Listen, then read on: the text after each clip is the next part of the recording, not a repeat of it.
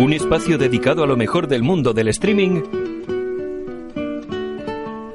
con el comentario y análisis de las mejores series y películas que puedes encontrar online. Esto es NAC, streaming a la carta.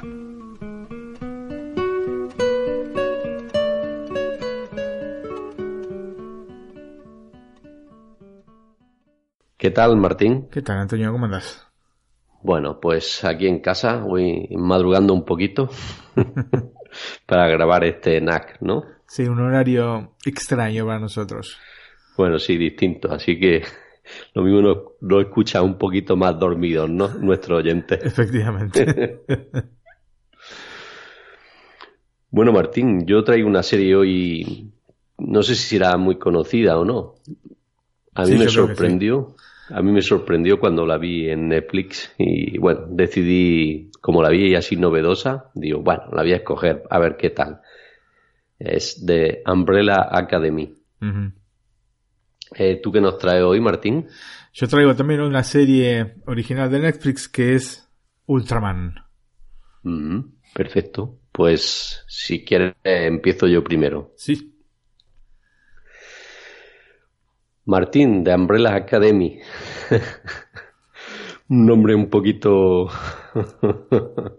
particular, por decirlo así. Sí, efectivamente. Bueno, la serie está basada en el cómic homónimo de Gerald Way. Está disponible en Netflix, también es original de la plataforma desde el pasado 15 de febrero. Mm. Steve Bachman ha sido el encargado de adaptar el cómic a la pequeña pantalla. Es guionista de series tan conocidas como Sin cita previa, Fargo o Alter Carbon, que tú has comentado por lo menos dos de ellas, ¿no? Recuerdo. Sí, sí, bueno, la primera temporada de Fargo y Ujú. Altered Carbon, sí, sí. Ambas excelentes. Es cierto, tan distintas que a simple vista no dan muchas pistas sobre lo que nos podemos encontrar, ¿no? Sí, es cierto, sí. Aunque después de ver el primer episodio ya tenemos mucho más claro lo que vamos a ver y lo que no. Voy a hacer una pequeña sinopsis, pero no, no voy a adelantar nada de la serie, o sea que hoy sí lo pueden escuchar, Sin spoilers. sin spoilers. sí. Bueno, la serie com- comienza con la muerte de Sir Reginald Hargraves, eh, interpretado por Colin Field, un extraño y millonario filántropo que hace 17 años presentó en sociedad la Academia Umbrella, un grupo de niños superhéroes con algo en común. Todos fueron elegidos de 43 niños que nacieron en extrañas circunstancias. Ninguna de sus madres tenían síntomas de estar embarazada antes de ponerse de parto. Allá por el año 1989. El millonario compró a siete de estos 43 niños que resultaron tener habilidades especiales, excepto Vania, y es interpretada por Ellen Page, que literalmente aparentó no tener nada de extraordinario. Este Pero grupo se- era solo una apariencia, me imagino. Bueno, lo dejo ahí. El grupo se disolvió en la, en la adolescencia después de la desaparición de cinco, eh, interpretado por Aidan Gallagher, y la muerte de seis. Cada uno decidió llevar una nueva vida separado de los demás hasta que llegó el funeral de su padre, entre comillas, ¿no? por llamarlo de alguna forma Sí. que se reúnen con rencilla y, re- y rencores no olvidados mientras se avecina un... Bueno, déjemelo aquí, no adelanto nada. bueno, esta primera temporada la englobo dentro de las series apocalípticas, aunque con diferencia de las anteriores recomendadas aquí en NAC. Bueno, me viene a la cabeza una de ellas, ¿no? Por ejemplo, Los 100, Ujú. que recomendé varias temporadas de, de esta. Sí. Lo cierto es que no he leído los cómics, ¿no? Pero sí que he investigado un poco por internet y parece que la adaptación a la pequeña pantalla es mucho mm, más seria, o sea, más enfocada a mayores, ¿no? Sí. De lo que se puede leer en estos, ¿no? En los cómics. Mm. Eso es. Esta decisión quizá no sea la mejor, ya que consigue, como, como, como he dicho, que se tome más en serio a sí misma y da la sensación de que traiciona al espíritu de los textos originales. Bachman se ha centrado más en la exploración de esta familia extraña y compleja, concebida para un propósito superior por ese padre tan particular en esta primera temporada. Pero también ha querido no dejar completamente fuera al texto original. Y yo he visto una tarea compleja hacer las dos cosas. Otro de los problemas que he visto a The Umbrella Academy y en otras series de superhéroes de Netflix que han sido publicadas es la gran cantidad de episodios para la poca historia. Esto hace que comience a alargarse igual que un elástico para luego volver a su posición original. Algunas veces menos es más. No sé si te parece a ti, Martín. Eh, sí, sí, estoy totalmente de acuerdo. Bueno, esto no quiere decir que no recomiende la serie, ¿no? A mí me ha entretenido y me ha gustado. A mí particularmente este tipo de género de serie me atrae y me divierte, ¿no? Si a alguno de los oyentes no le gusta la serie de superhéroes, pues, Umbrella Academy es una de las que no debe ver. Si le gusta, evidentemente, la debe, la debe ver, ¿no?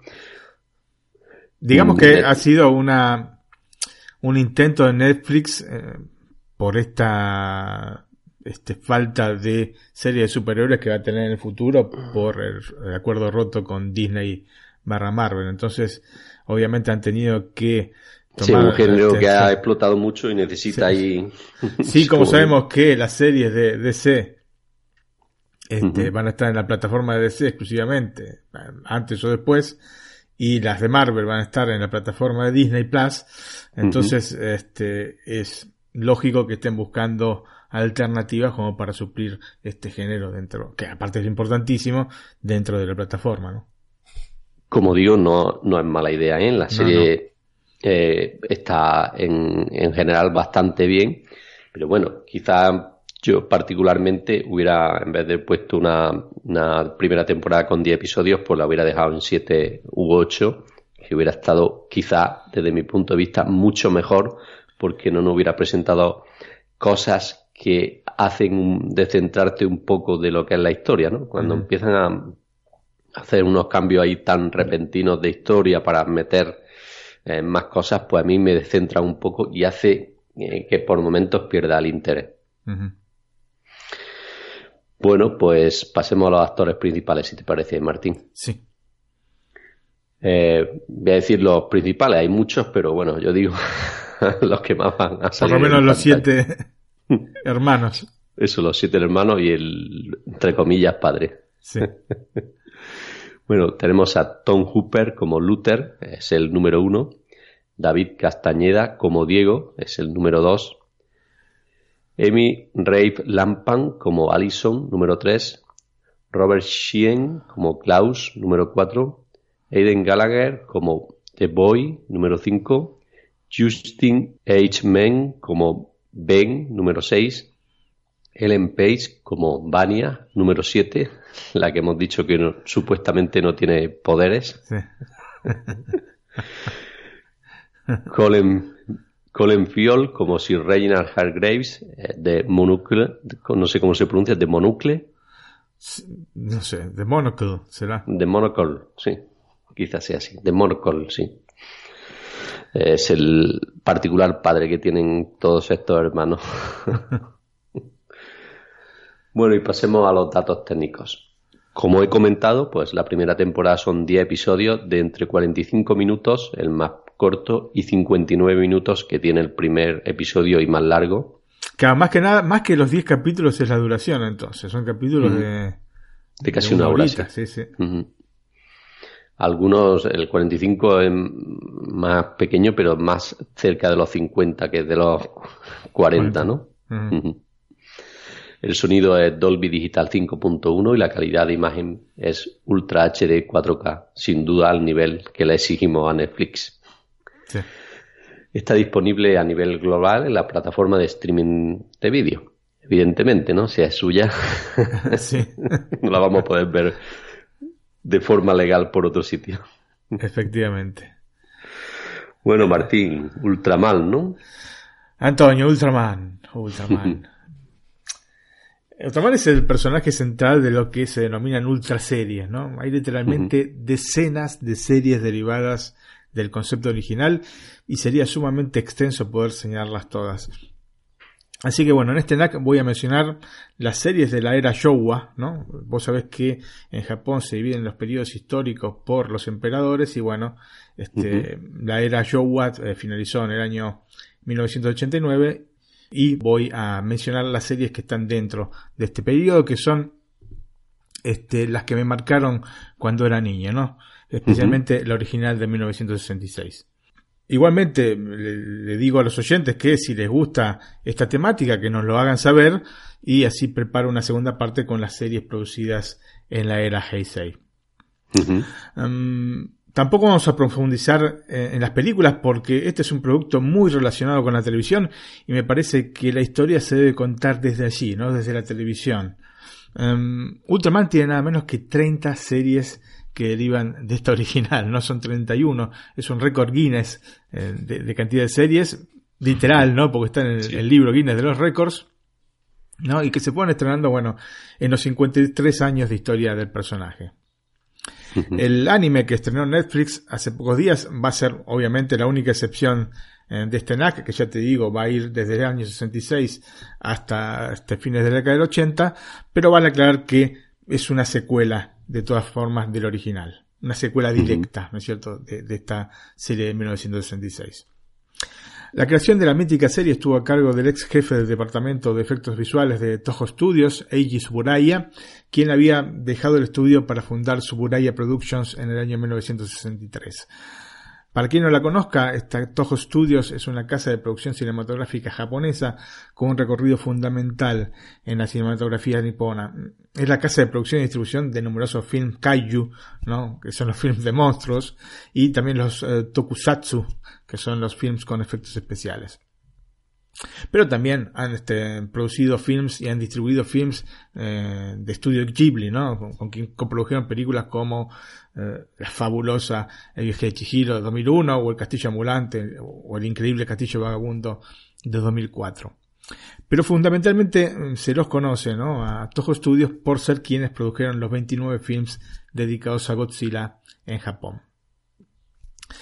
El trabajo de Suburaya, que en su momento transformó el cine de efectos especiales, influyó significativamente en el espectro cinematográfico, desde films de, desastres naturales hasta los films de serie B.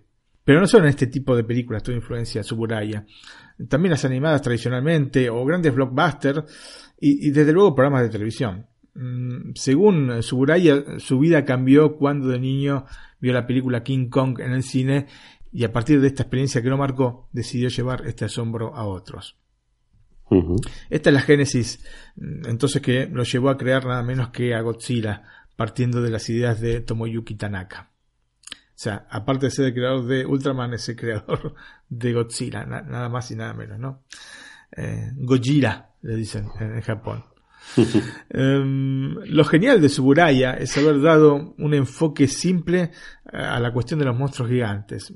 Así que lo que hizo fue, en lugar de utilizar la técnica de stop motion, que, que la la técnica que por otra parte se había utilizado en, King Kong, lo que hizo fue crear disfraces que se ponían nombres de estatura normal y los rodeaba de un entorno en miniatura, ¿no? No solamente edificios, sino bueno, este, si estaban en, en el campo de árboles pequeños, todo, todo en miniatura, Y de esta manera hacía que se vieran gigantes y que tuvieran aparte determinada fluidez de movimientos que lógicamente con el stop motion, especialmente de esa época, eran imposibles de, conseguir.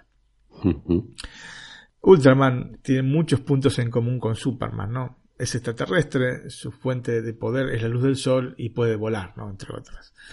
Pero si bien en Asia cuenta con una gran cantidad de admiradores, en Occidente es mucho menos popular y solo una fracción de la mole de material que se ha producido ha llegado de manera ordenada a nuestros hogares.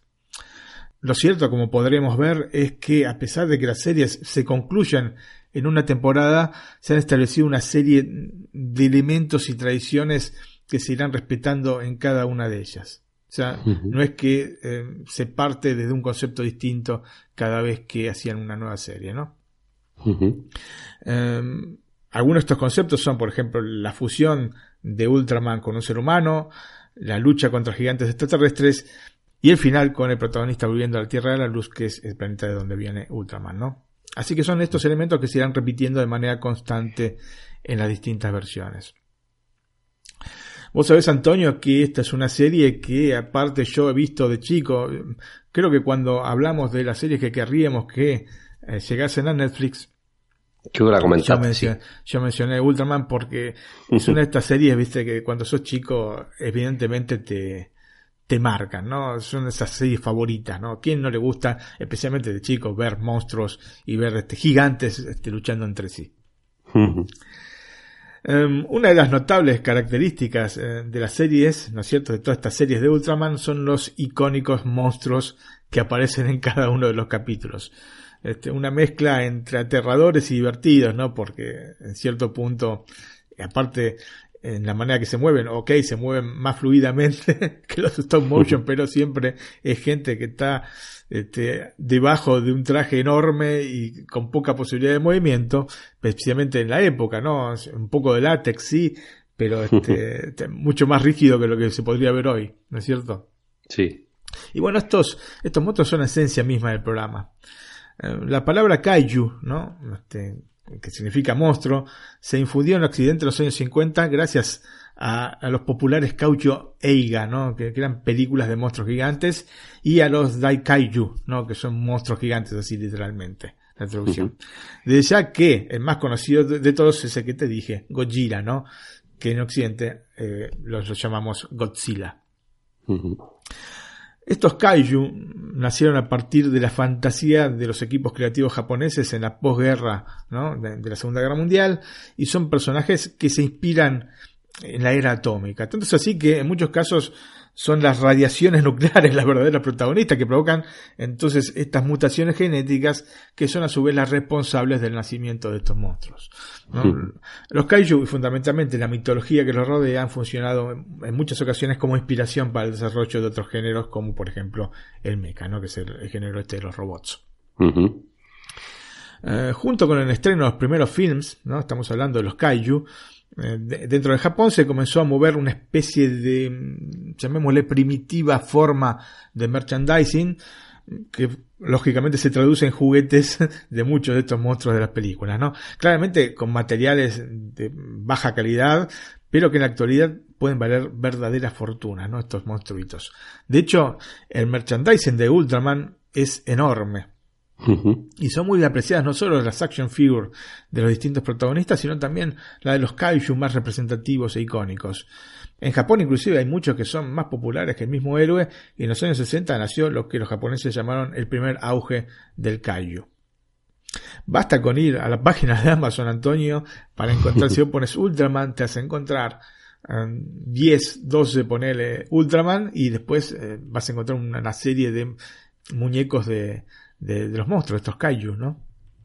Como para darte cuenta la importancia de este tipo de personajes. Ultraman es extremadamente popular en Japón y en su momento para reforzar la idea del personaje, Suburaya organizaba eventos en vivo con Ultraman luchando con diversos kaiju.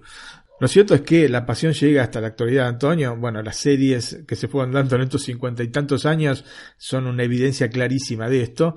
Y se ha creado un restaurante y tienda de regalos llamada Ultra Heroes, ¿no es cierto? Donde puedes ir, aparte de comer, comprar un montón de merchandising del personaje. Inclusive llegó a tener un, propio parque temático llamado Ultraman Land, ¿no?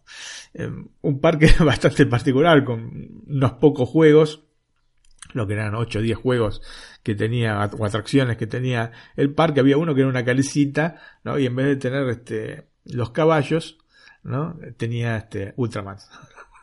Vos te montabas en distintos Ultraman, porque aparte, como veremos, em, ha habido distintos diseños de personajes y distintos Ultraman a lo largo de los años.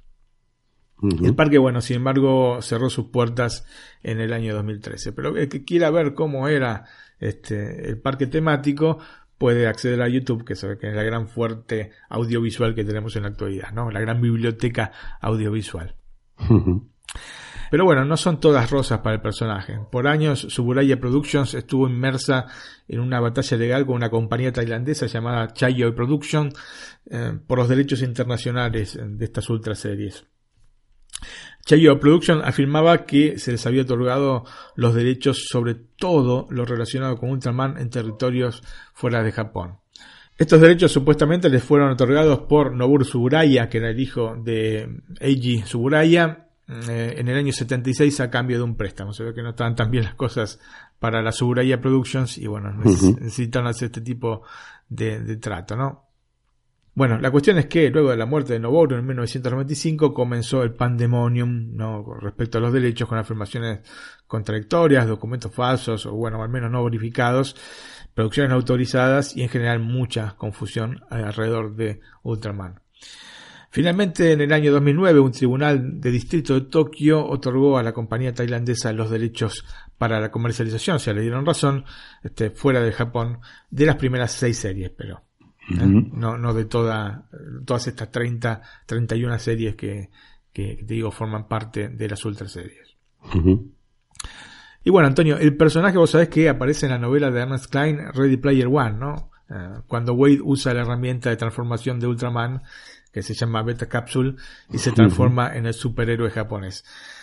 Em, esto ocurre sobre el final del libro cuando debe combatir con el mecha de Godzilla. Lamentablemente la Warner Bros. no consiguió adquirir los derechos de Ultraman, lo que provocó un cambio en la película y la introducción del Gigante de Hierro, ¿no? la película esta de Steven Spielberg.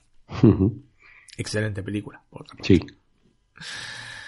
Y bueno, Antonio, pasamos a la primera serie, que no es parte de las ultra series, pero que digamos que es la génesis de lo que va a ser después el universo de Ultraman.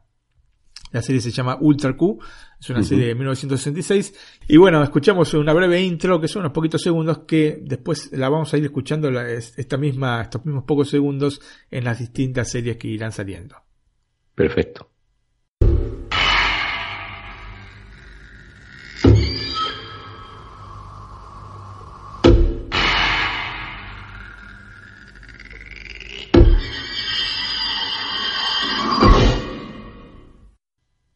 Bueno, Antonio, la primera entrega oficial de las series Ultra, ¿no? Sin ser una Ultra serie, como te estoy diciendo, no contaba con Ultraman. Justamente no es una Ultra serie porque no cuenta con Ultraman, aunque tenga Ultra en el título. La intención de Suburaya era emular programas de televisión paranormales como por ejemplo La Dimensión Desconocida, ¿no? De Twilight Zone, que eran en su momento muy populares. ¿Quién no ha visto algún capítulo de Twilight Zone, Antonio? No sé, vos viste algún capítulo, imagino que sí, quizás tenía algún otro nombre en España. Es una serie norteamericana que comenzó a emitirse en el año 59, una serie en blanco y negro, mítica. Ha estado mucho tiempo en el catálogo de Netflix, ha estado en el catálogo de México, después desapareció, no sé si habrá vuelto ahora, sé que estuvo hasta hace poco en el catálogo norteamericano, porque vi varios capítulos de la serie eh, inclusive en eh, los parques temáticos de Disney hay este, algunas atracciones basadas, eh, una atracción especialmente, específicamente, que es The Tower of Terror, The Twilight Zone Tower of Terror, que está basada justamente en esta dimensión desconocida, ¿no? La dimensión desconocida.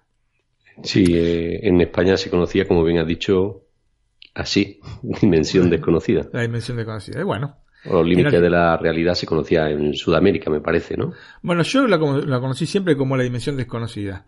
Ah, también, Así que bueno, quizás eh, vos sabés que en este tipo de casos hay, hay, muchos títulos que circulan. Aparte estamos hablando de una serie que yo creo que tenido... algún, capítulo sí he visto en mi juventud, allí por los 80 o 80 y poco, sí, en televisión, creo, creo, ¿eh? eh. Pero estoy hablando de memoria y de hace muchos años. Aparte es una serie que ha tenido remakes y es muy difícil poder entrar o poder...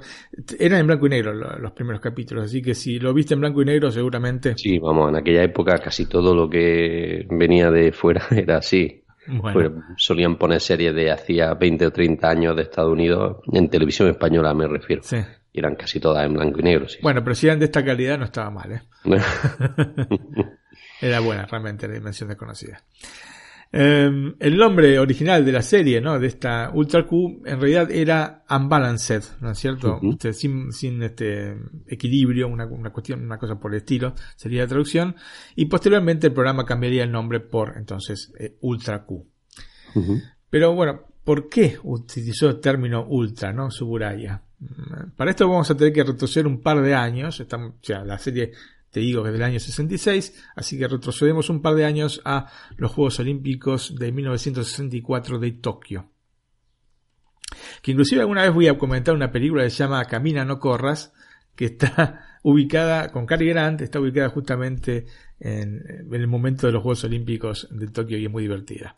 Em, la cuestión es que eh, luego de haber ganado la medalla de oro por equipos en gimnasia masculina en los Juegos Olímpicos de Roma en 1960, se esperaba que al equipo olímpico japonés le fuese bien también en su tierra natal, ¿no? Pero sabían que tendrían dificultades para revalidar este título porque los soviéticos iban a llegar con un equipo experimentado y bastante sólido. Y bueno, en una entrevista con Tadai Uesako, que era medallista de los Juegos Olímpicos de Helsinki del año 52 y miembro de un comité dedicado al fortalecimiento de la gimnasia en Japón, este afirmó que el puntaje internacional para el deporte establecía una escala de tres niveles, A, B y C, siendo el nivel C el más alto de dificultad para una disciplina o para una rutina en particular. Y continuó diciendo que los gimnastas japoneses tenían que aspirar a niveles más allá del C, ¿no? O como él lo llamaba, ultra C. La cuestión es que esta palabra se popularizó tanto dentro de Japón que entró dentro del léxico japonés. ¿No? Más aún a partir de una locutora de la NHK que cada vez que la estrella japonesa de gimnasia que llamaba Yukio Endo obtenía calificaciones altas gritaba ¡Ultra! Así que finalmente el, final, el gimnasta terminó obteniendo tres medallas de oro, pero lo más importante es que este ultra se popularizó y se hizo parte de, la jerga japonesa, ¿no? Bueno, Suburaya entonces dio el salto de Ultra C a Ultra Q como un pequeño homenaje al manga y anime Obake no Kutaro, al que se conocía cariñosamente como Obake Q. Entonces de ahí salió Ultra Q. Ultra Q eh, fue la serie de televisión más cara producida en Japón hasta ese momento. De hecho, se creaba un corto a la semana, cargado entonces de efectos visuales algo que nunca se había llevado a cabo en la era del blanco y negro, especialmente en Japón. La serie seguía las aventuras, siempre muy extrañas por esto de la emulación de la dimensión desconocida, ¿no? este, del piloto Junman Youme y de su aprendiz Ipei Togawa y de la periodista Yuriko Edogawa. Eh, dentro de los 28 episodios que compusieron su primera y única temporada, este trío investigó flores que chupaban sangre, arañas gigantes que eran la reencarnación del espíritu de niñas, o los meteoritos que daban a la luz repugnantes monstruos bebés, Antonio. El escritor y guionista Tetsuo Kinjo ayudó a Tsuburaya a desarrollar estas inquietantes historias. Bueno, pero los monstruos que aparecieron en la serie, que habían sido gentilmente cedidos por Toho Studios, ¿no? ¿Te acuerdas que te había dicho que Tsuburaya había trabajado ahí? Este, estos Kaiju eran realmente las estrellas este, de la serie, ¿no? Em, la serie no era impopular, pero tampoco llegaba a despegar del todo. Es por eso que la emisora Toco Broadcasting System, donde se emitían este, los capítulos de este, Ultra Q, realizó una investigación y descubrió que a los niños les encantaban especialmente los episodios con monstruos gigantes. Esto obviamente se debía en parte también a la popularidad de las películas de Godzilla, ¿no? Así que, bueno, con estos datos y una vez concluida la primera temporada, Suburaya decidió concentrar toda la serie en los kaiju, introduciendo un héroe que siempre defendería el mundo de estos monstruos gigantes. Algunos de los kaiju y, personajes de, Ultra Q, que claramente es independiente, como te digo, del universo de Ultraman y de las Ultra series, se van a ver en sucesivas series sí, de, dentro del universo Ultraman, pero como modo de homenaje y no como una referencia a un hecho específico que haya acontecido dentro de la serie. Bueno, pasamos a los datos técnicos. El título original en japonés es Urutora Q, fue estrenada en Japón el 2 de enero de 1966. En total se realizaron 28 episodios hasta el 3 de julio del año 66 y un episodio extra que salió al aire el 17 de diciembre de 1967. La duración de los capítulos es aproximadamente 25 minutos, que va a ser una constante dentro mm, de las series de Suburaya y de las series de Suburaya Production. El formato de pantalla es 1.33.1, el sonido mono y está filmada en blanco y negro.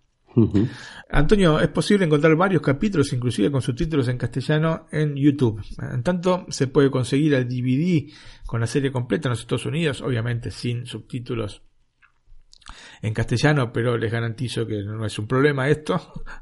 Este es una edición de 5 discos que cuesta 35 dólares que se puede conseguir en Amazon. O el Blu-ray, ¿no? El Blu-ray está a 63 dólares en Amazon, ¿no? Con todas las, todos los capítulos de esta única temporada. Eh, inclusive te digo que Amazon Prime Video comercializa los capítulos de la serie vendiéndolos a 2 dólares cada uno en definición estándar, ¿no? Pues ya saben que Estados Unidos tiene una política parecida a la de iTunes, que también venden o alquilan. Eh, bueno, creo que en el caso de Amazon solo vende y bueno, están a 2 dólares eh, cada uno. En Europa se puede conseguir en, solamente en el Reino Unido eh, esta misma edición en DVD y en Amazon este, del Reino Unido a 33 eh, libras esterlinas y media. Antonio, pasamos entonces a, a la serie, ¿no? La serie, Ultraman, este, que fue al aire del año 66 a 67. Las temporadas, claro, se dividían entre un año y otro, ¿no? Como la temporada del fútbol. Y escuchamos si querés la introducción de la serie. Perfecto.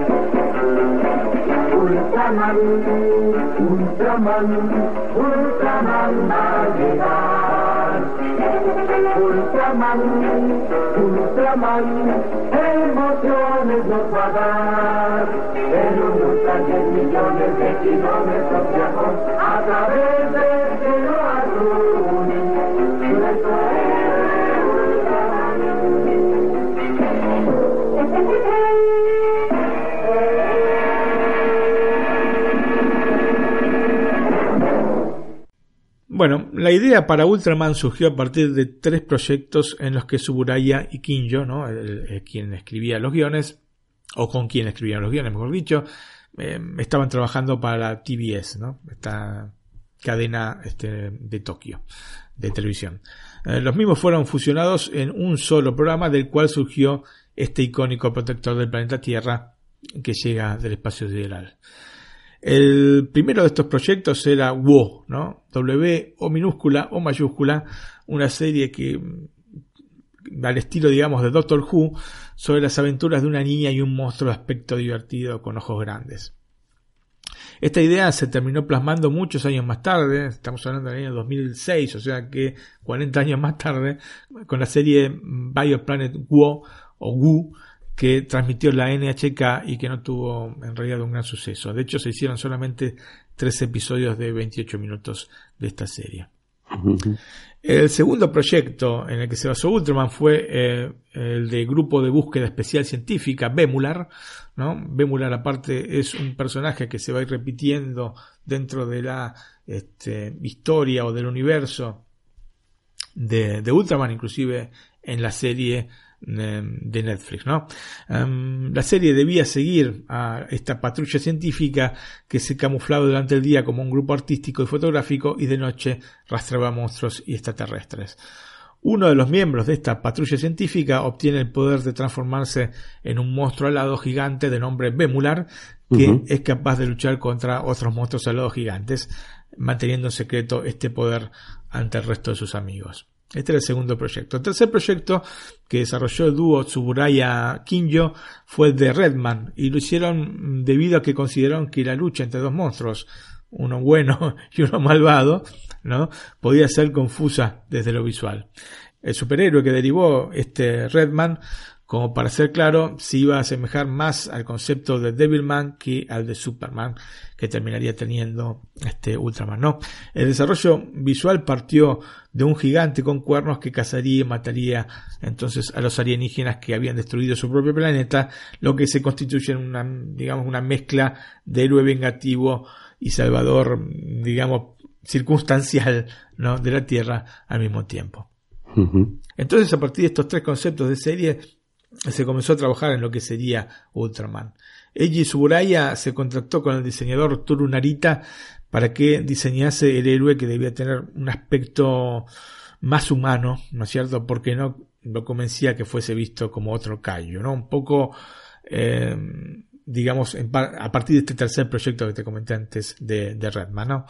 Mm, Narita tomó como base, entonces, el arte conceptual eh, que había realizado para Redman y que a su vez se había inspirado en el arte clásico, ¿no? como obras de arte de Grecia, del antiguo Egipto y hasta del Renacimiento europeo.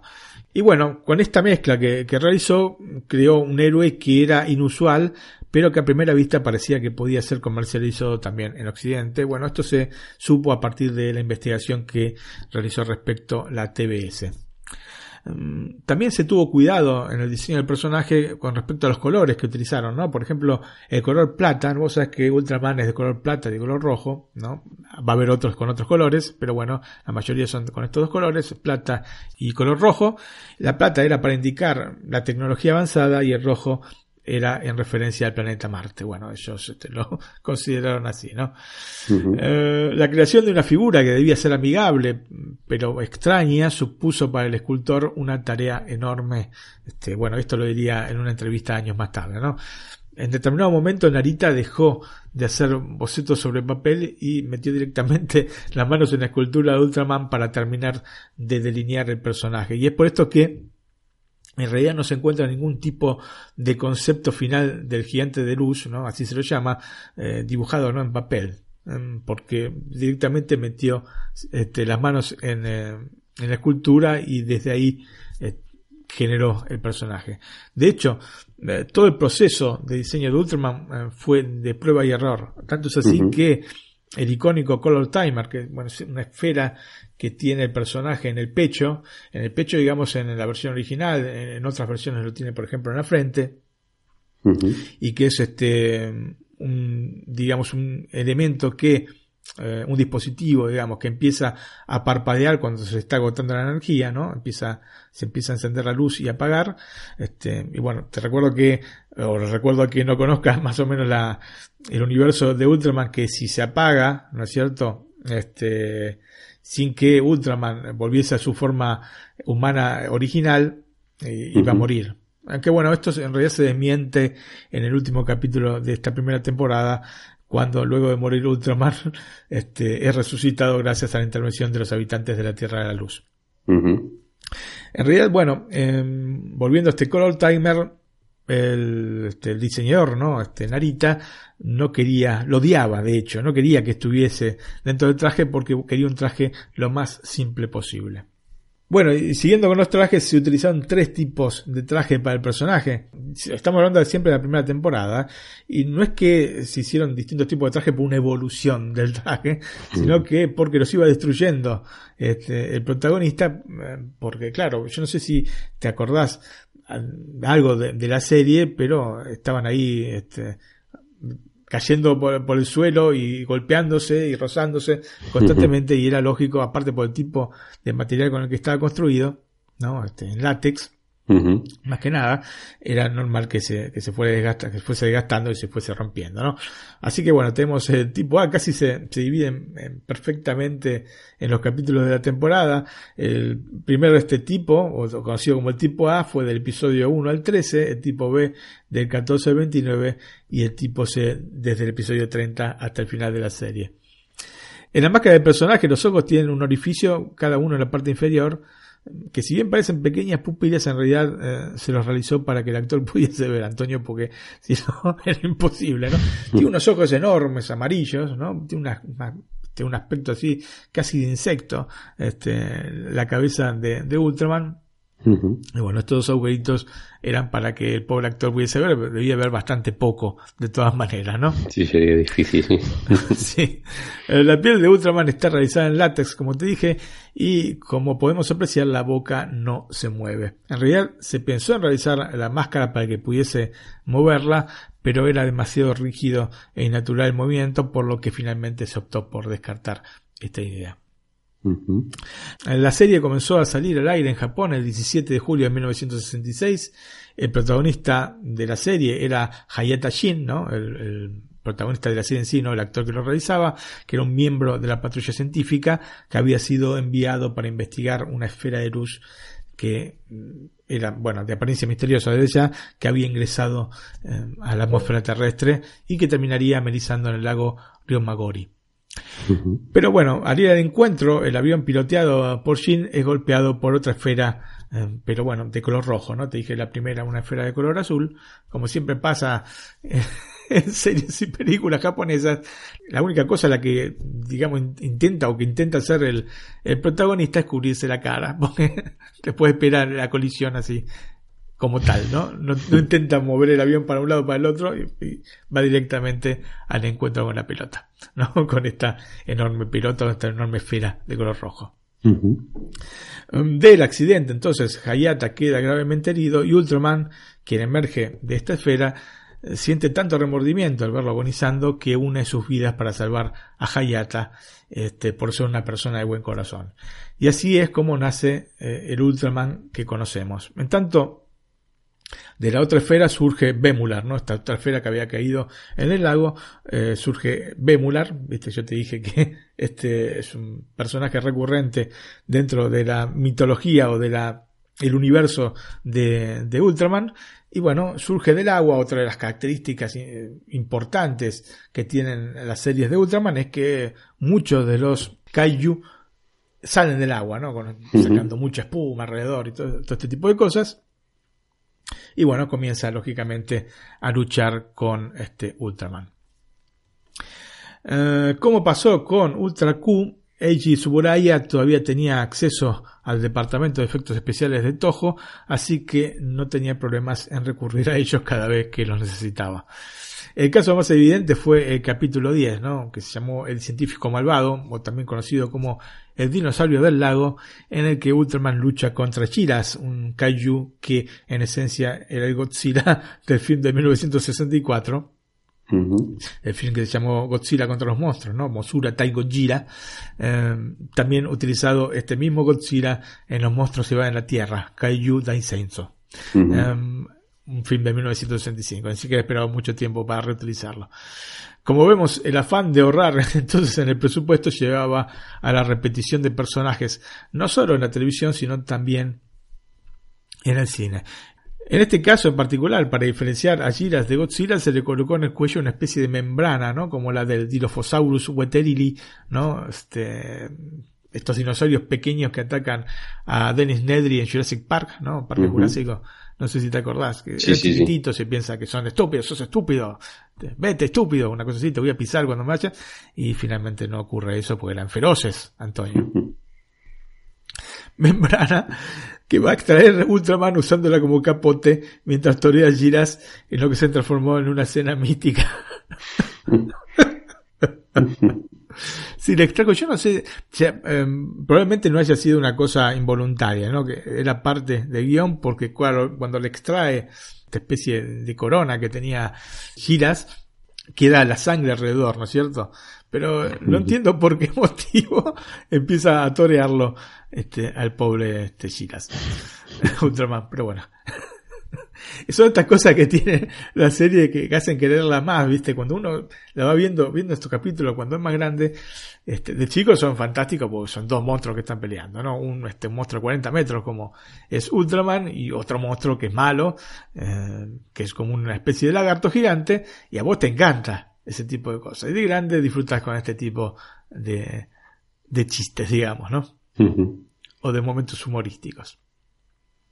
Hay un dato curioso que sugiere que Eiji Tsuburaya que se había convertido al catolicismo romano, creó la clásica postura con la que Ultraman lanza el rayo Specium, ¿no? es, este, un, rayo que lanza haciendo una especie de mazo, una cruz, ¿no? con, los dos brazos, este, y aparentemente Suburaya la utilizó haciendo referencia a la cruz, ¿no? a la cruz este, de los cristianos, por tratarse de un símbolo del bien.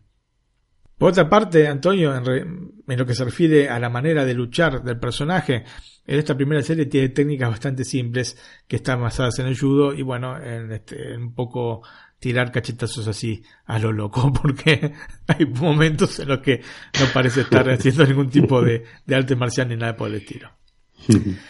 Eh, la versión que llegó a Occidente, y esto es importante, eh, del final de la serie difiere de la original japonesa.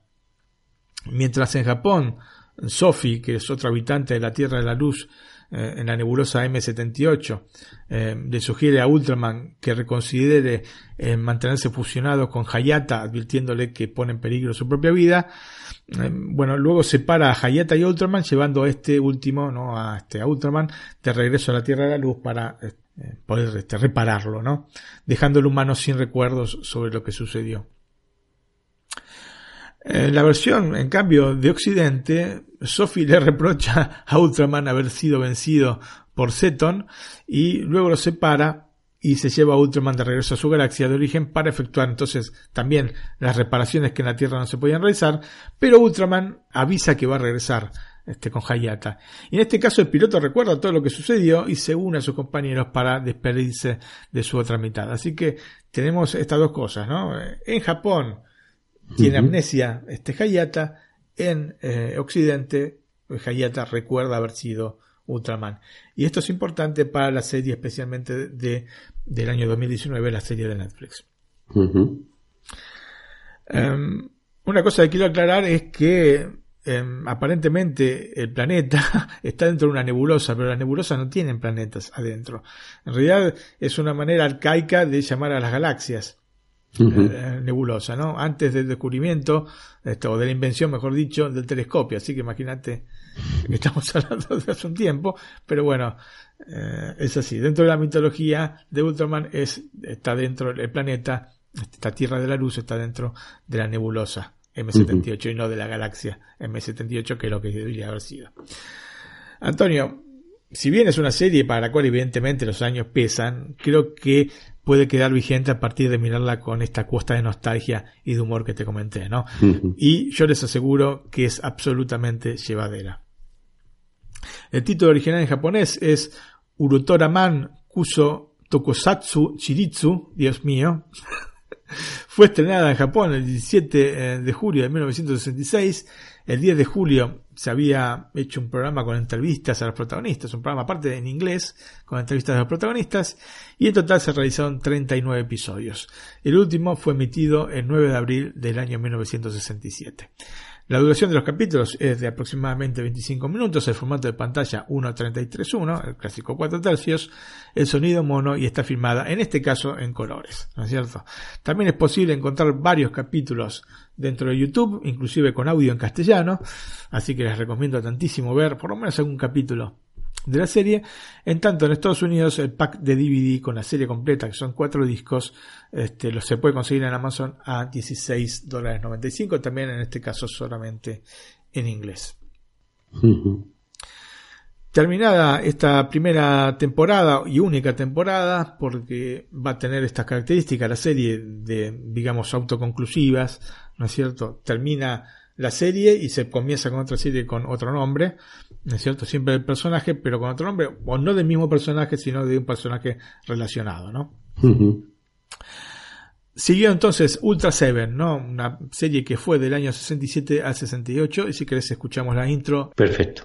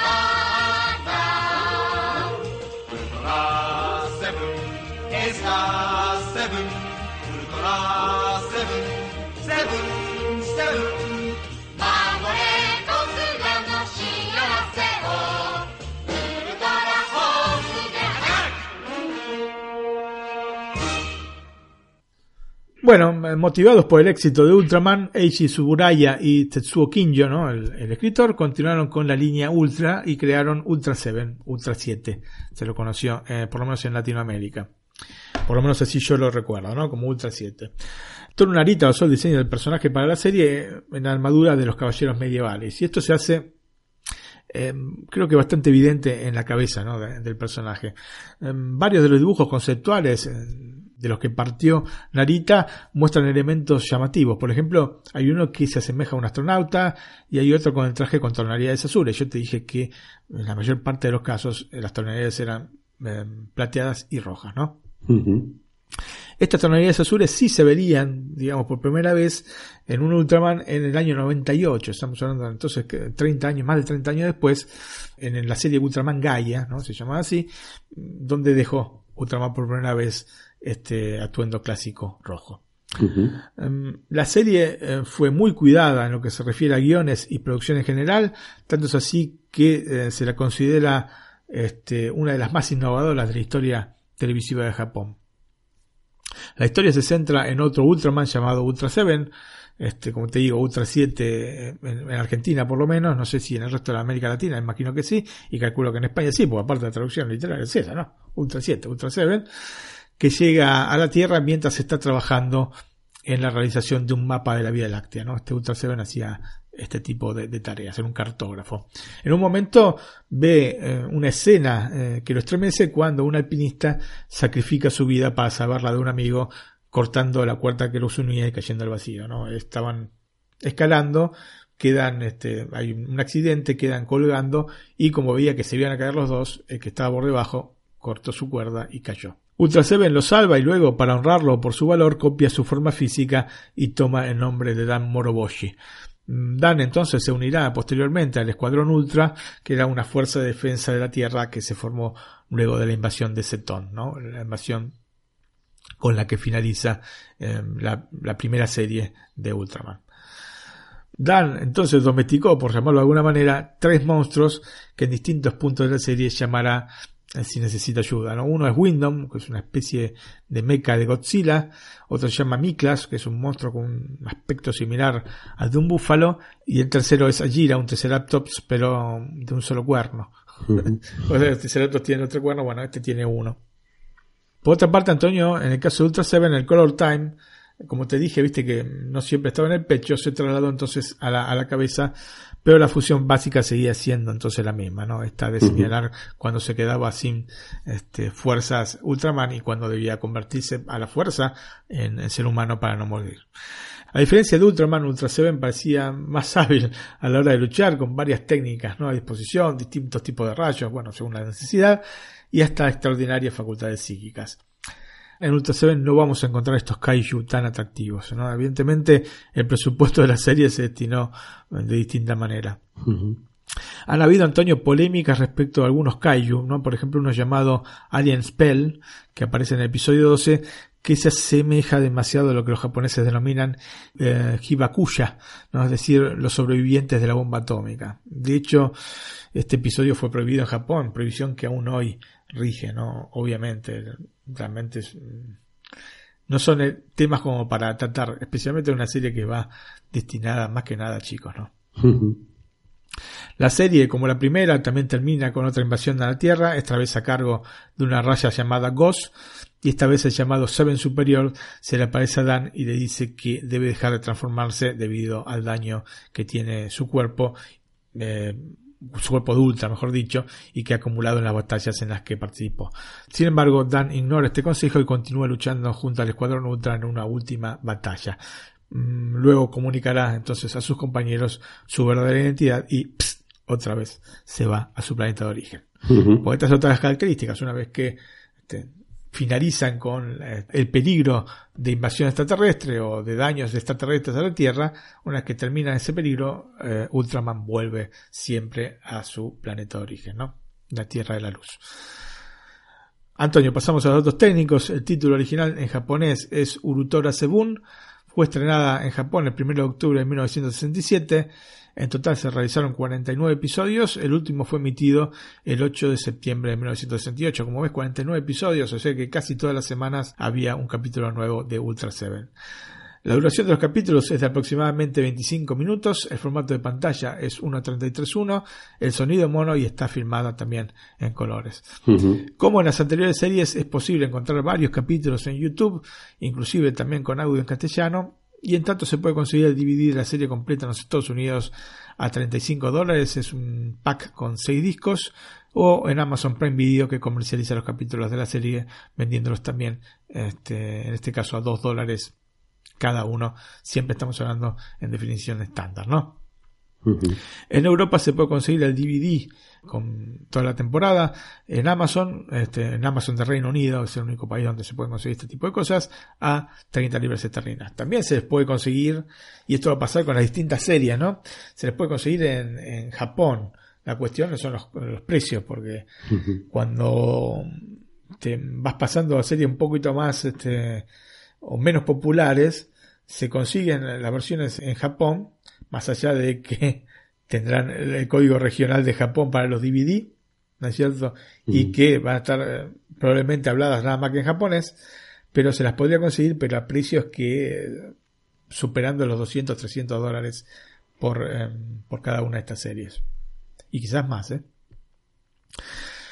Pasamos a la siguiente serie, El regreso de Ultraman, eh, año 1971-1972, Antonio. Y si querés escuchamos la intro. Perfecto.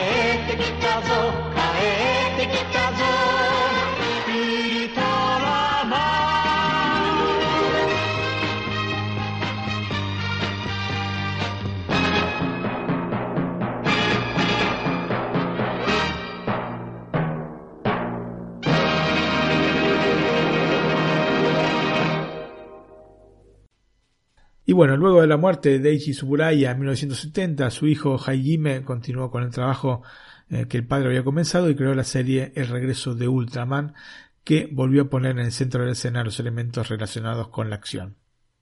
Bueno, pasamos entonces a la descripción de la serie. El joven Hideki Go eh, muere al salvar a un niño y su perro que se encontraban debajo de escombros durante una pelea entre dos kaiju, ¿no? Tagon y Sasan. Eh, todo esto había acontecido en Tokio. Mm, todo el mundo lo considera un héroe, incluyendo Matt, ¿no? Monster Attack Team. En este caso, mm, notamos dos cosas. Una, que siempre partimos de un héroe, ¿no es cierto? O una persona pura que muere, digamos, para salvar Un accidente, ¿no? en Para este salvar niños o un accidente o para salvar gente, ¿entendés?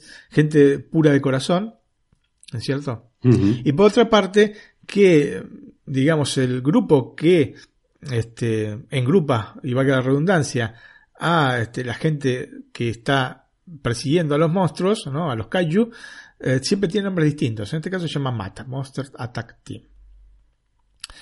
Eh, bueno, como te estoy diciendo, eh, el mundo lo considera un héroe a este Hidekigo y un nuevo Ultra, que, que los observa desde lejos, también lo considera de esta manera. Como ocurre entonces en las anteriores producciones, este Ultra elige unir su vida con la del humano altruista para salvar entonces eh, la vida del mismo, ¿no? Los integrantes de Matt quedan asombrados con este renacimiento y le piden entonces que se una a sus filas. Mm, Una de las características de esta versión del personaje es que no necesita de un dispositivo de transformación, un dispositivo que se llama Henshin, para convertirse en Ultraman, ¿no? Esto este, sí se había dado en las primeras dos series. Eh, la relación de esta serie con las anteriores, mm, digamos que es escasa, pero esto lo solucionaron haciendo que los héroes de las versiones anteriores hagan apariciones en la serie. E inclusive los actores que protagonizaron a, a Dan, este, Ultra Seven y a Hayata Ultraman también participaron en el regreso de Ultraman. Si bien la serie no está a la altura de sus predecesoras, el espíritu de Ultraman sobrevuela y, y yo te digo que en línea de máxima se, se la puede apreciar. Eh, bueno, llegamos entonces a un nuevo final con despedida para Ultraman, como te digo, acontece siempre. Este Ultraman, eh, esto, o este nuevo Ultraman va a ser conocido posteriormente como Ultraman Jack. Eh, Hideki entonces se enfrenta como Ultraman a una de las amenazas más serias para, para el personaje, que es Zeton, ¿no? Eh, y luego de una brutal batalla en la que se supone que Go murió, tanto él como su alter ego volarán a la nebulosa M78. Y bueno, Antonio, pasamos a los datos técnicos. El título original en japonés es Kaetekita Urutoraman. Este, fue estrenada en Japón el 2 de abril del año de 1971 y en total se realizaron 51 episodios, ¿no es cierto? Si el otro estaba cerca de, un capítulo por semana, este mucho más todavía. El último de los capítulos fue emitido el 31 de marzo de 1972. La duración de los capítulos es de aproximadamente 25 minutos, como te digo, es una regla general en las producciones de Suburaya Ujú. y el formato de pantalla 1.33.1, sonido mono y obviamente en colores. Ya a esta altura eh, van a ser todas en colores. Como las anteriores series, es posible encontrar varios capítulos en YouTube, inclusive algunos con audio en castellano. La siguiente serie fue Ultraman Ace, fue del año 72 al 73.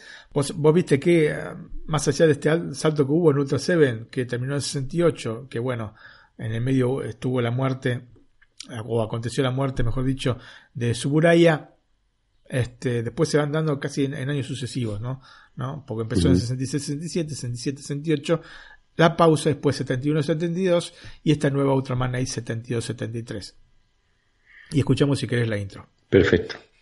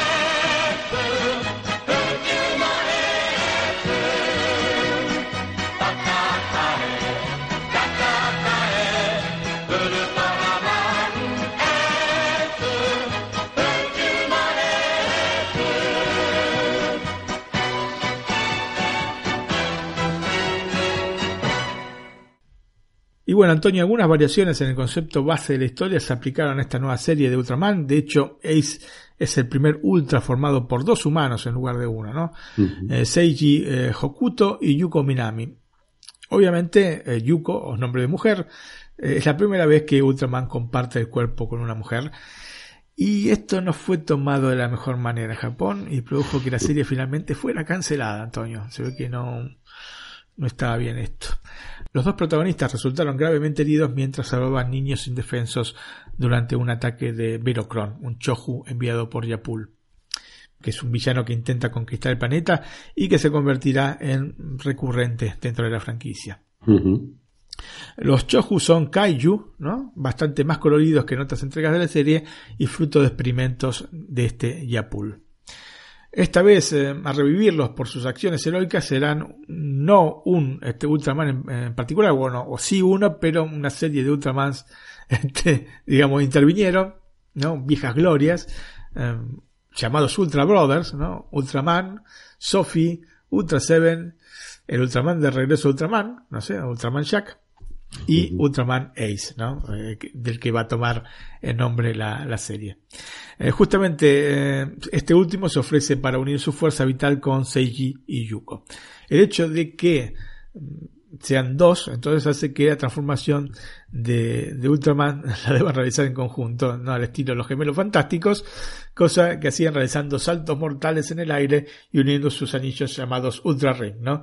En lo que se constituía como eh, el ultra toque, porque claro, es todo ultra, ¿no? Como. Superman es todo Superman, como Batman es todo Bati, acá es todo ultra. Claro que bueno, esto duró poco, ¿no? Estos saltos mortales para, para poder invocar, digamos, a Ultraman o para convertirse en Ultraman, porque este, se temió que los niños espectadores imitasen estos peligrosos movimientos. En este caso, el ente que agrupa a los destructores de monstruos es el TAC, ¿no? Terrible Monster Attacking Crew. Como te digo, cambia siempre este, esta asociación o este ente, ¿no? Que, agrupa a, quienes persiguen a los, monstruos. Eh, luego de derrotar a Lunatics, eh, se revela que Yuko Minami es la descendiente de una raza extraterrestre que vivía en la luna y esta tiene que partir dejándole a Hokotu su Ultra Ring. Eh, aquí desapareció entonces el personaje femenino en esta Ultraman Ace. Y bueno, en el final de la serie, en un intento desesperado por conquistar la Tierra, Yapul creó un nuevo y poderosísimo Choju llamado Jumbo King. Pero Ultraman Ace, lógicamente, lo derrotó, ¿no? Ya no viendo peligro para la Tierra, entonces Ace regresará a su hogar en la Tierra de la Luz. Antonio, pasamos a los datos técnicos. El título original en japonés es Urutoraman Esu. Ya habrán descubierto que Urutoraman es Ultraman en japonés. Fue estrenada eh, en Japón justamente el 7 de abril del año 1972 y en total se realizaron 52 episodios. El último fue emitido el 31 de marzo del año 73. Así que seguimos con esta política de un capítulo por semana. La duración de los capítulos es de aproximadamente 25 minutos, como te digo, es una cosa que se repite, el formato de pantalla 1.33.1, el sonido mono y está filmada también en colores.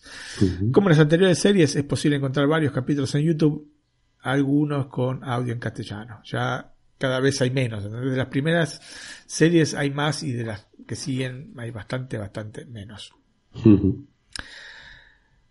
Siguiente serie, Ultraman Leo, del año 74-75. Y escuchamos la intro, Antonio. Perfecto.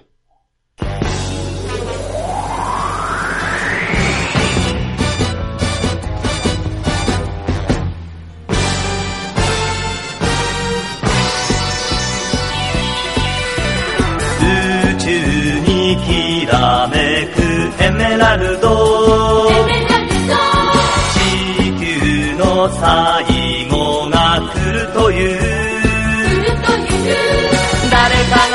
ねばならぬ時。誰かが行かねばならぬ時。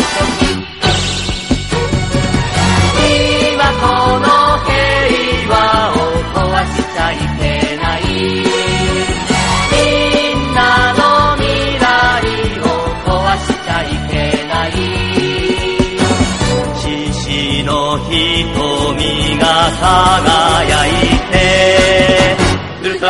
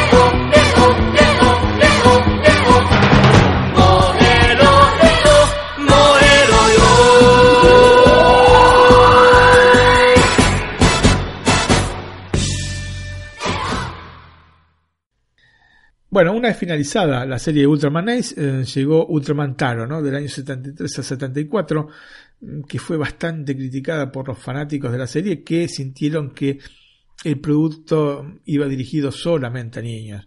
Es un producto que esencialmente va a niños, ¿no? La, TBS había hecho esta investigación y había descubierto justamente que los niños eran los que amaban estas duchas de monstruos. Pero claro, eh, ya estamos hablando de una serie que tiene 8 años, ya los niños no son tan niños, se van haciendo más adultos, ¿no es cierto? Si- Siguen siendo adolescentes, pero también este, la serie había conquistado un público más adulto. El tema es que dieron un giro eh, a, a la trama haciéndola demasiado infantil y por lo que eh, sufrieron durísimas críticas al respecto. Y bueno, en vista de los problemas, eh, evidentemente, que se habían generado con esta eh, Ultraman Taro, em, la Suraya Productions presentó al año siguiente este Ultraman Leo que quería ganarse nuevamente al público adulto. El problema es que se fueron al otro extremo, lanzando una serie demasiado oscura para el público infantil, con un nivel de violencia que no podía ser tolerado por los niños de la época. Para citarte una cosa, uno de los integrantes del equipo de Monster Attack Crew, ¿no? De, Ujú. de Mac, que otra vez se vuelve a llamar Mac en este caso, eh, es cortado literalmente en dos, ¿no? Un ser humano cortado en dos por la mitad, este, no, digamos que un poquito violento, ¿no? Sí, Y así cabezas que ¿no? Sí, cabezas que volaban sobran, sobran en esta, en esta serie. Eh, Ultraman Leo comienza con la pelea entre Ultra Seven eh, y los hermanos Shiras, unos monstruos con aspecto similar a lo de la mascota de Michelin, ¿no? Bueno, la parte de adelante, la parte de atrás es un tipo Godzilla, uno era rojo y el otro era color azul, ambos tenían una especie de cuerno, pero que parecía más un colmillo que un cuerno en la cabeza. Es este tipo de diseño que tienen los personajes, ¿no? Los kaiju. Y eh, también, digamos, forman un trío con un- uno que se llamaba, otro kaiju que se llamaba Alien Magma, que tenía un brazo en forma así de garfio y otro en forma de, creo que una especie de espada, ¿no? Eh, bastante grotesco el personaje. Eh, bueno, están luchando con Ultra Seven que se rompe una pierna en la batalla y pierde. Y de la nada, entonces aparece este nuevo Ultraman para salvarlo, Ultraman Leo. que viene de, de otra nebulosa, no viene de la nebulosa M78, sino de la L77, continúan a llamarla nebulosa en vez de galaxia. Este, esta nebulosa estaba dentro de la constelación, constelación Leo. Por otra parte, digo que la nebulosa M78 existe realmente, hay una nebulosa M78, pero es una nebulosa, no es una galaxia. Eh, la forma humana de este Ultraman lleva el nombre de eh, Gen Otori y eh, como Dan Moroboshi, eh, por su lesión, ¿no? Dan Moroboshi es Ultra Seven, este, por su lesión te digo, no puede transformarse en este Ultraman, este Ultra Seven, invita a Jen a que se una al Monster Attacking Crew, no al Mac. Y así comienza un adiestramiento bastante abusivo por parte de Dan que contribuye a hacer más oscura una serie que ya de por sí abusa de la violencia gráfica y la destrucción en masa, ¿no? Ultraman Leo, a diferencia de las otras series, contará con algunos mini arcos temporales. Como te digo, las otras series, más que nada, eran capítulos en los que Ultraman peleaba con un monstruo y él así este, empezaba y terminaba el capítulo ahí, ¿no es cierto? Una vez que venía, digamos, derrotado el monstruo. Y, como te digo, la serie incorpora estos mini arcos temporales que, de alguna manera, cambian este, este panorama eh, dentro de las series de Ultraman. También incorpora un par de personajes importantes dentro de la mitología Ultra. Este, uno es Ultraman King, que es el Ultraman más poderoso, y un nuevo villano llamado Black Directive o Comandante Black. La única temporada se cierra con un arco de 11 episodios llamado Terror of the Sorcerer Race.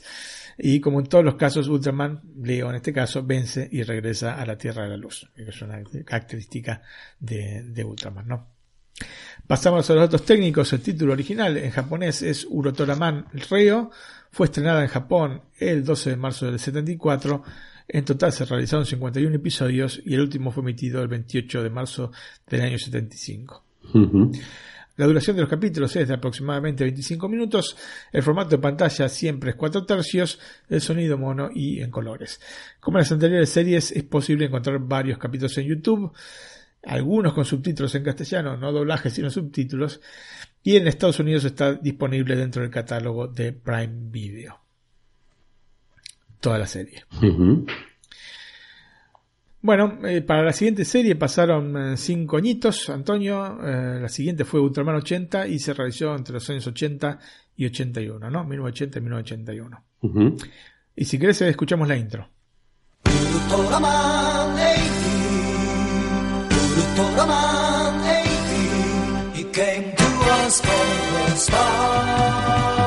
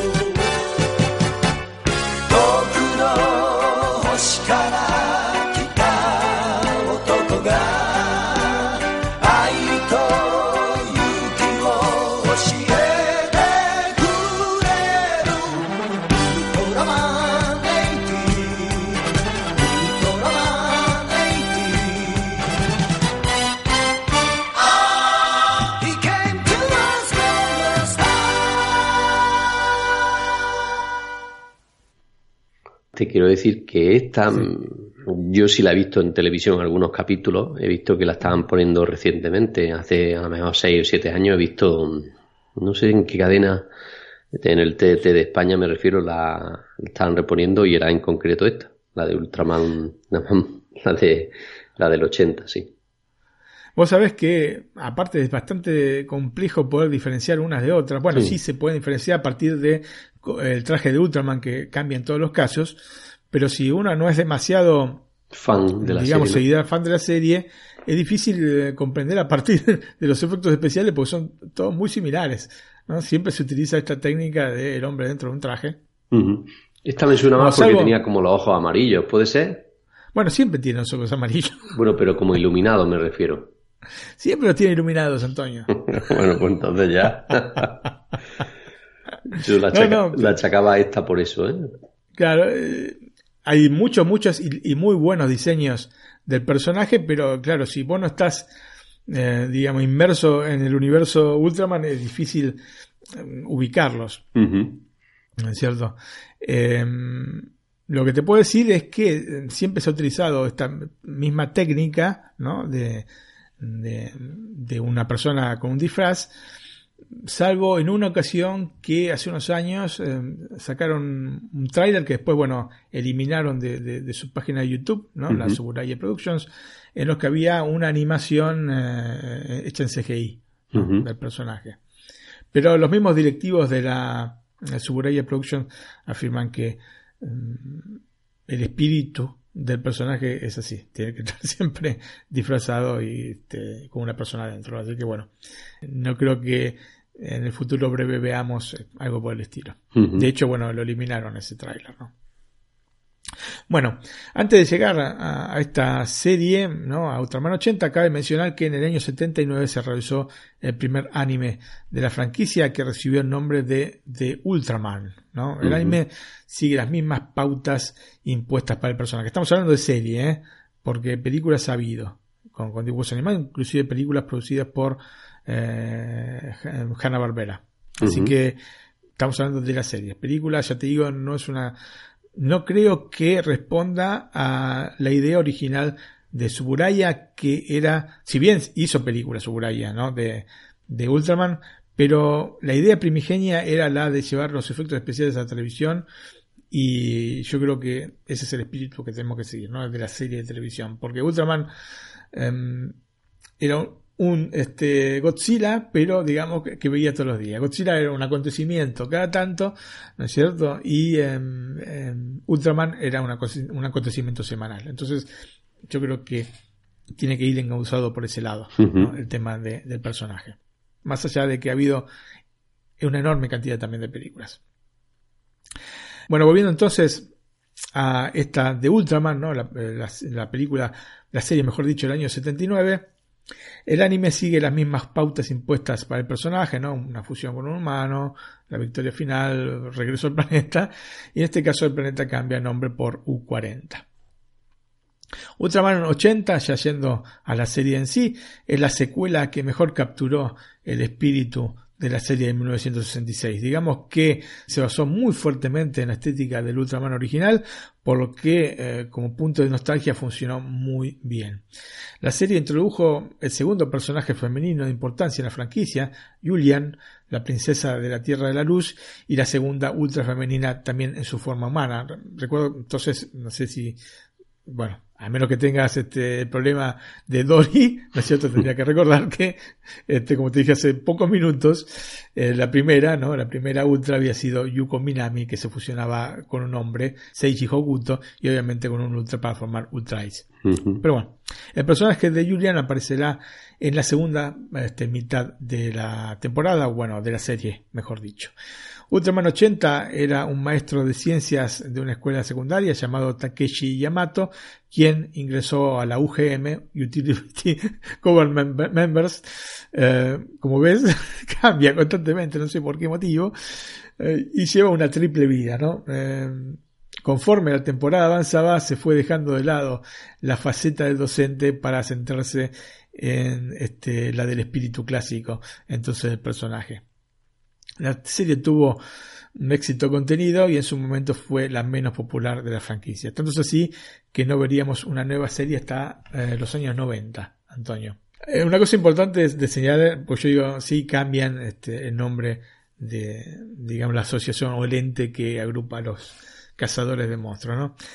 Se han generado distintos universos dentro de Ultraman, ¿no? Y bueno, después se unió todo en un multiverso, ¿no? Al estilo Marvel, que este, permitió justamente hacer que todos los personajes se fuesen juntando. Lo que pasa es que es un, digamos, son universos bastante particulares, porque son todos distintos, pero a la vez ya se han juntado todos en determinados puntos de, de la serie. Así que bueno, es una cosa bastante particular la que han hecho con el personaje.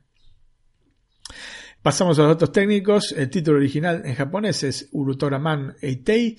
Fue estrenada en Japón el 2 de abril de 1980. En total se realizaron 50 episodios. El último fue emitido el 25 de marzo del 81. Ujú. La duración de los capítulos es siempre de aproximadamente 25 minutos. El formato de pantalla 4 tercios, mono en colores. En vista de que no fue una serie demasiado apreciada, no es tan sencillo encontrarla, ¿no? Ni siquiera en YouTube se ven algunos pedacitos, 3, 4, 5 minutos, pero poquito a poquito. Pero se encuentra en eh, Prime de los Estados Unidos. Los norteamericanos en este sentido tienen una ventaja, ¿no? Con respecto a nosotros. Ah, y bueno, vos me dijiste que la pasaron hasta hace poco en España, así que bueno, de alguna manera se podrá ver por esos, este, en alguna reposición esperemos en un futuro breve. Bueno, y a finales de la década del 80, inicios de, la- de los años 90, es decir, en el límite entre la era Showa con la, la era Heisei, nos encontramos con un par, de- vos sabés que ahora, aparte, en breve va a haber una nueva era, ¿no? Porque a partir de, si no me equivoco, el primero de mayo. ¿no es cierto? Empieza una nueva, una nueva era, o sea, un nuevo emperador en Japón, que va a ser la era eh, Reiwa, ¿no? Ahora está el emperador de la era Showa, era Hirohito, el emperador de la era Heisei, ¿no? la era Showa fue del 26, de 1926 1989, eh, del 89 al 2019 la era Heisei con el emperador Akihito y a partir ah, entonces del 1 de mayo la nueva era Reiwa con el, con el emperador Naruhito. Bueno, eh, te decía entonces que, eh, digamos, eh, hay un par de series que están en el límite entre una era y otra, ¿no? Y fueron Ultraman Great, una serie australiana producida en 1990 que contó con tres episodios, seis de los cuales conformaron una película, ¿no? Y la otra fue Ultraman The Ultimate Hero, eh, también conocida como Ultraman Powered, una serie producida en los Estados Unidos que también contó con media temporada, ¿no? con tres episodios y curiosamente nunca se emitió dentro de los Estados Unidos. Era una coproducción norteamericano-japonesa, pero bueno, este, finalmente en Estados Unidos no, eh, no llegó. Y bueno, Antonio, llegamos a Ultraman de Netflix, Ultraman de 2019, y si querés escuchamos el tráiler. Perfecto, lo escuchamos. El universo ha vivido en paz un tiempo, pero hace 12 años apareció en la escena galáctica. Tú mírame bien, porque yo soy Bemular, vuestro primer enemigo. Me gustaría que tú te convirtieras en el próximo Ultraman. ¿Por qué tengo aún tanta fuerza? El muchacho todavía no ha comprendido el poder que tiene. Ha pensado que le vendría bien un empujoncito. Pero, ¿cómo puedo ser Ultraman? Me llamo Dan Moroboshi. No eres el único que existe. Grábate eso en la memoria. Me llamo Seiji Hokuto. Oye, compi, tú eres Ultraman, ¿verdad? Patético aspirante. Eres el que está luchando contra los extraterrestres para protegernos a todos de su maldad. Por eso, sálvanos y demuestra a todos quién eres. ¿Por qué? Porque tú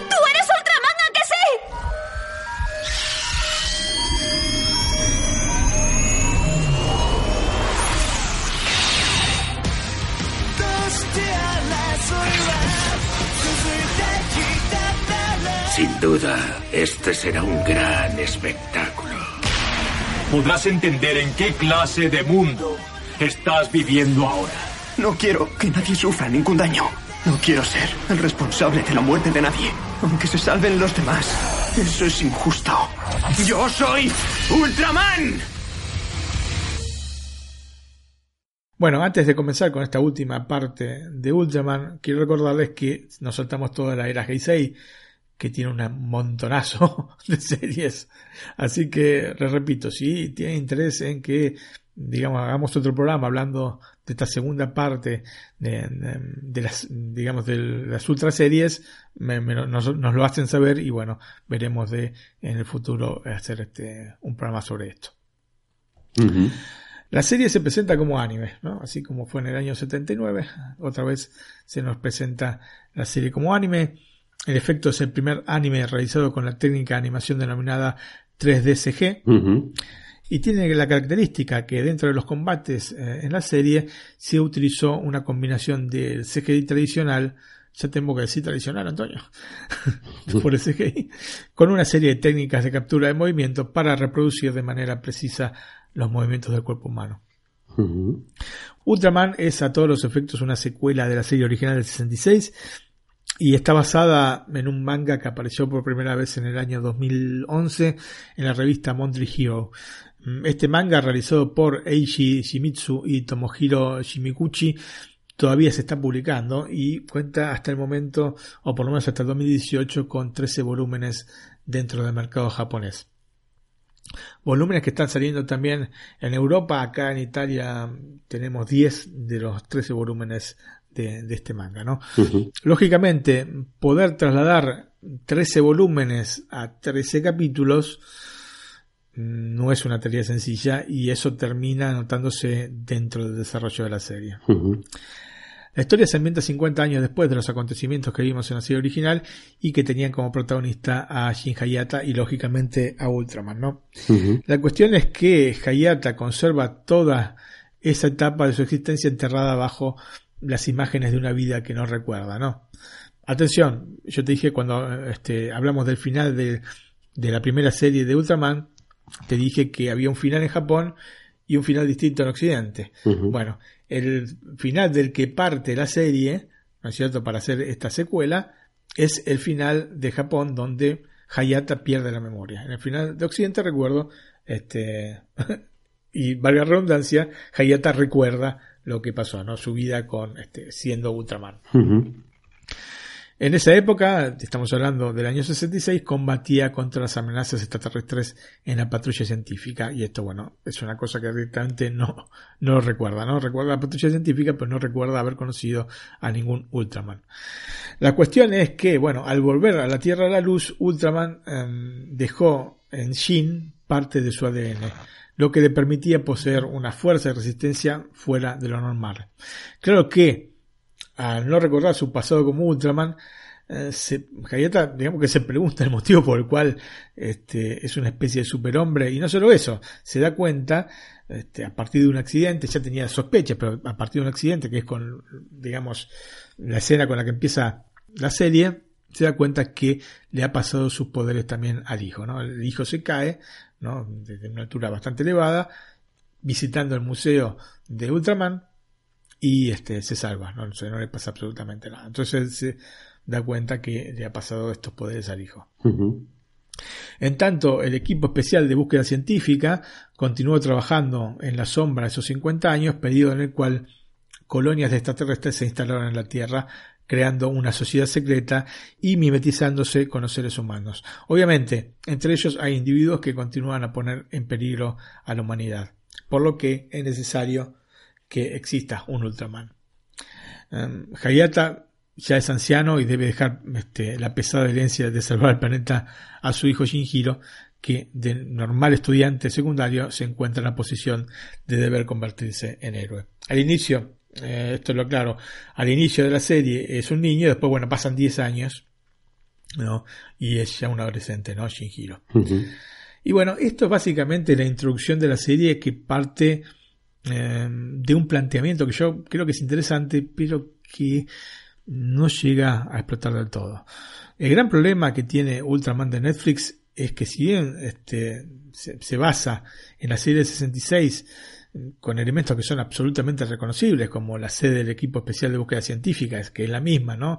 Como te digo, ahora está encubierta bajo la la fachada de un museo dedicado a Ultraman, pero digamos, físicamente, gráficamente es igual.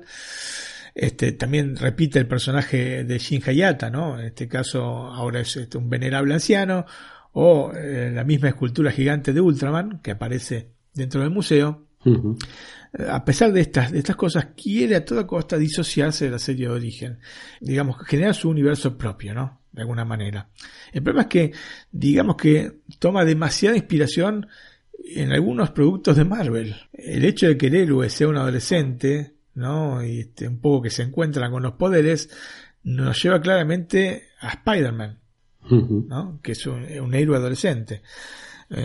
O esta colonia de extraterrestres en la Tierra, mimetizados como humanos, que nos hace pensar en The Men in Black, ¿no? Eh, bueno, en realidad el cómic había sido publicado por Aircel Comics en el 90, luego fue adquirida Aircel Comics por Malibu Comics y Malibu Comics fue adquirida a su vez por Marvel, ¿viste? Un, pez que come a otro más, más chico. O el grande que va comiendo más chico. Bueno, de 90 a 94 pasó por tres manos. ¿no? Comics, Malibu Comics y Marvel. Como sabemos, se realizó la película Hombres de Negro en el 97 en base a este cómic, ¿no? Pero básicamente es lo mismo, ¿no? Extraterrestres que están viviendo en la Tierra, ¿no? mimetizados con, como seres humanos.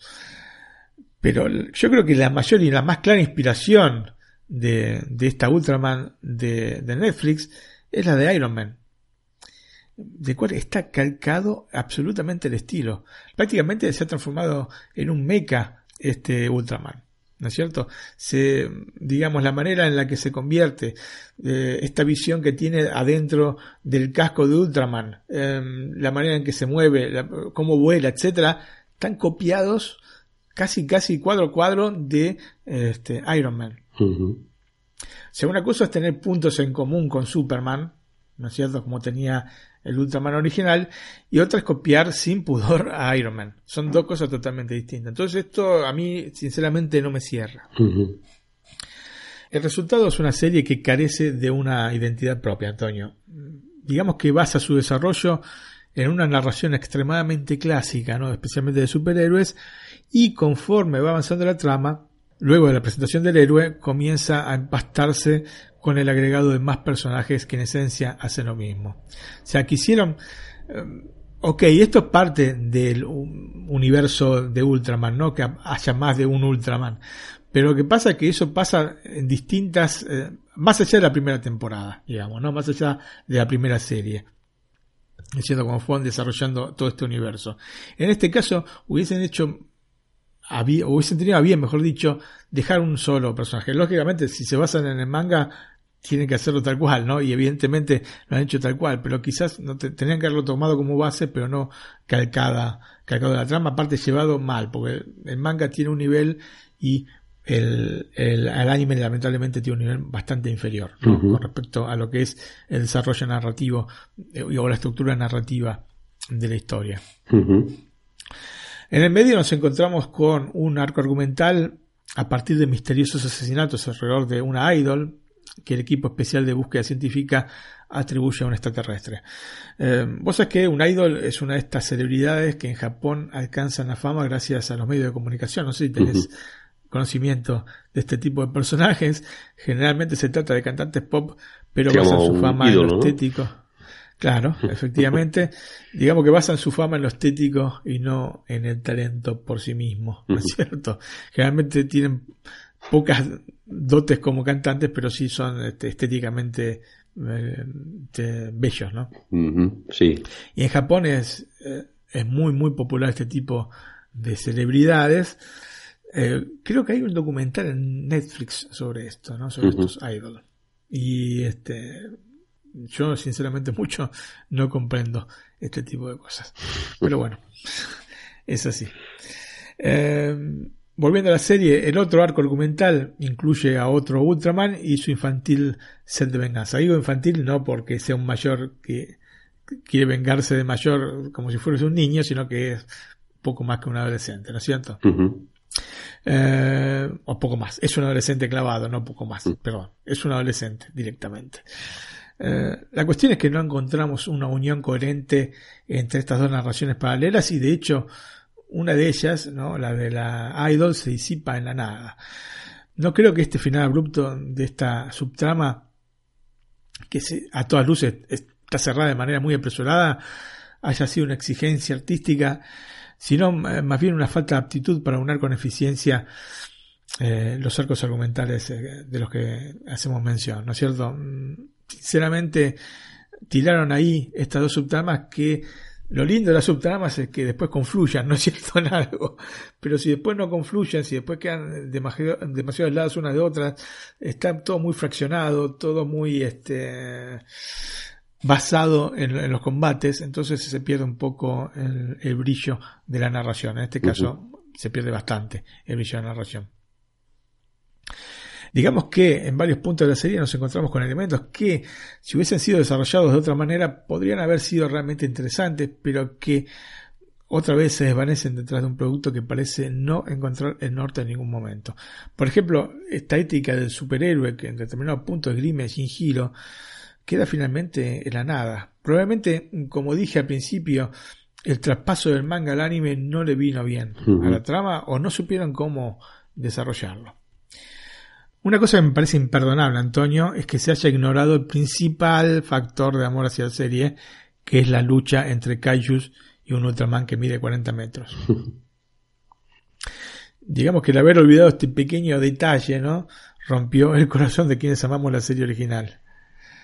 Estuve esperando inútilmente una transformación que nunca se produjo y que me dejó con sabor amargo en la boca. En determinado punto mi mujer me dice, mira que no se va a transformar. ¿eh?". Yo digo, no, no, no, no, no, digo, no entendés. Se tiene que transformar, tiene que- es gigante. Ultraman mide 40 metros. ¿Entendés? Mide 40 metros, no, no es este, Un muñeco, ¿no? un símil enano de 2 metros, 3 metros. Mide 40 metros. O sea, esto eh, va a pasar, va a pasar, va a pasar, va a pasar. Y no pasó. Te digo que me partió el corazón, Antonio. Me partió el corazón esto. Eh, en lo que respecta a la estética de esta versión de Ultraman, desde el punto de vista eh, de la técnica, La serie mezcla momentos de notable fluidez en las animaciones, especialmente en las batallas, con otros de escaso valor artístico. Es como si hubiesen puesto todas las ganas en los combates, dejando en piloto automático el resto de la animación. ¿No es cierto? Son realmente fantásticos los combates, fantásticos. Con unos movimientos extremadamente fluidos. Pero el resto, no. El resto realmente deja muchísimo que desear. El resultado claramente es desparejo y lo que es peor, incide de manera negativa en el desarrollo de los personajes que parecen demasiado acortonados y con movimientos de una fluidez extraña, ¿no? Y esto lo digo por usar un eufemismo. O sea, cualquier cosa que realizan se mueve raro, ¿entendés? O sea, nada que ver con los combates. Los combates son, están a otro nivel, estratosférico, y el resto de la animación de la serie, donde está el, el jugo, porque más allá de los combates, los combates, ok, no aportan nada a la trama, ¿entendés? Son combates, los combates son siempre iguales. Lo que aporta al trama y, al desarrollo de la historia es el resto, y el resto tiene una animación deficiente. De nada sirve el detallismo al extremo si la animación termina siendo, eh, en definitiva, despareja. Eh, en determinados momentos, inclusive, se parece ver este tipo de animaciones que hay en los videojuegos, ¿no es cierto? Que no son del todo, no están del todo bien terminadas, ¿no es cierto? Así que, sinceramente, me dejó con un sabor agridulce esto, porque las, te repito, la, las batallas están muy, muy, muy, muy bien, pero el resto carece, carece realmente de, de calidad. Por último, son pocos los villanos destacables y demasiado similares entre ellos como para poder este, recordarlos. Sí, te acordás a un par, pero especialmente los que se parecen a Godzilla. Pero me parece bastante poco en una serie que pintaba para realmente grandes cosas. El aspecto sonoro, digamos que va en contraposición con las cosas que te comenté, está bastante bien. Este es un track 5x1 que es envolvente cuando debe serlo y no siempre resulta así en este tipo de productos, así que me parece de las mejores cosas de la serie. En resumen, Antonio, esta Ultraman de Netflix para mí ha sido una gran desilusión. Me esperaba muchísimas cosas, especialmente el tema de que no haya este, monstruos gigantes. Eh, monstruos, porque los monstruos no son tampoco tan, tan, grandes, ¿entendés? Y que aparte Ultraman no, no tenga 40 metros que tiene que tener. O la base de la serie es eso, ¿entendés? No tiene muchas bases más sólidas. Eso, la gente la veía por eso. ¿Por qué quitaron eso? No se entiende. Sí. no es muy comprensible, pero bueno. Sobre todo para los a los amantes de la serie como, como es tu caso, ¿no? A los que sean un poco mm, que no estén tan metidos, ¿no? Le va a dar casi igual, ¿no? Pues no, no, van a echar eso en falta, pero la gente que haya visto la anterior serie va a decir aquí me han quitado la esencia, ¿no? Claro, claro. Digamos, eh, aparte que parten del eh, de la serie del 66, o sea, que hace una secuela de la serie del 66. ¿Por qué eliminan e-, este, este elemento? Ok, agregaron otros elementos, yo no estoy en desacuerdo con que, digamos, actualicen em, determinados puntos eh, en, en, la mitología, pero este era fundamental, porque era parte del justamente ADN de Ultraman, ¿no? Que sea gigante. En fin, así son las cosas, Antonio. Eh, pasamos a los datos técnicos. La serie se estrenó el pasado primero de abril, cuenta con 13 capítulos de 24 minutos de duración aproximadamente. El formato de pantalla es 16 novenos y la resolución extrañamente es 1080p, no es 4K. Hmm. Raro, ¿no? Eso sí, eso sí tiene HDR. ¿eh? Así que en ese sentido, por lo menos el HDR lo han conservado. El audio es Dolby Digital, como te dije anteriormente, 5.1. Eh, Creo que es Dolby Digital Plus, si no me equivoco, Antonio. Perfecto. Pues, buena calidad, no 4K, pero interesante. Si te parece, eh, dejamos aquí las dos series aparte y vamos a dar una noticia a nuestro oyente interesante, que es de Disney Plus, ¿no? Así es, Antonio. Bueno, eh, hace un par de días, eh, en una este, presentación que hizo Disney, no, yo creo que era para los accionistas de la empresa, no para el público en general, bueno, presentaron eh, formalmente y ahí dijeron precios y dijeron este, algunos de los contenidos que iba a tener el servicio de streaming. Un servicio de streaming que llega como para romper todo, Antonio, porque el catálogo de Disney más el catálogo de Fox es realmente impresionante. Es impresionante, ¿no? Estamos hablando sumado probablemente del catálogo más grande que haya dentro del panorama audiovisual, ¿no es cierto? Han establecido también los precios, o por lo menos eh, el precio de partida. Para Estados Unidos, ¿no? Eh, para, Estados Unidos no sé si van a tener eh, distintos tipos de, de, abono, ¿no? de abono como pasa con Netflix. En tanto, el, el precio es de 6 dólares 99. El servicio va a comenzar en noviembre en los Estados Unidos. En el resto del mundo este, lo van a lanzar en breve, en, en Europa en, entre el primer y segundo trimestre del, del 2020. Así que prácticamente poco poco tiempo de, de distancia con la, el lanzamiento en los Estados Unidos. Eh, lamentablemente en América Latina hay que esperar un poco más hasta el primer trimestre del 2021. Eh, se ve que determinados acuerdos este, no habrán podido cerrarlos y lamentablemente va a haber que esperar este, este tiempo. América Latina, en realidad eh, excluyendo a México porque eh, tendría que llegar a México en, eh, a inicios del, 2000, del año 2020. ¿eh? Uh -huh. Bueno, pero el resto de América Latina sí, en el primer trimestre de 2021. Han presentado, más allá de estos eh, 6 dólares 99 que cuesta eh, mensualmente o que costará mensualmente el, el, abono, también ofrecen la posibilidad de pagarlo de todo el año a 70 dólares o 69.99. Uh -huh. Lo que haría que se redujese a poco más de 5 dólares 80 el abono este, mensual. Uh -huh. Así que bueno, en lo que se refiere a catálogo y a precio estamos realmente al top, ¿no es cierto? Eh, recordamos que Disney también posee el 60% de Hulu, por lo que también, digamos, metieron, si bien no está dentro de Disney Plus, pero metieron dentro del gran paquete este, de Disney junto también a ESPN Plus o Plus. Uh -huh. Pero ¿Qué nos va a traer este servicio? Porque va a traer un montón de cosas realmente interesantes, Antonio. Um, primero de todo, los clásicos de Disney. Los clásicos de Disney sabemos que siempre se han presentado de manera, digamos, en ventanas temporales. Uno tenía que comprar, ya sea en VHS, en DVD o en Blu-ray tenías estos meses en los que sacaban la película, después la retiraban del mercado y tenía que esperar a la siguiente Versión. ventana, ¿no? Para, uh -huh. adquirir, para partir ese clásico específico, ¿no? Ponerle Cenicienta o ponerle La Bella Durmiente. Y si no la adquirías en el momento de la ventana, después ya la sacaban del mercado y no la encontrabas. Bueno, esto lo eliminan porque eh, si bien no, no avisaron, no anunciaron si iba a ser desde el primer momento, pero sí van a tener todo el catálogo de películas completo a disposición de, del usuario. Sé que estamos hablando de todos los clásicos de Disney. Ya es, uh -huh. eso, con eso solo ya vale la pena el abono. Uh -huh.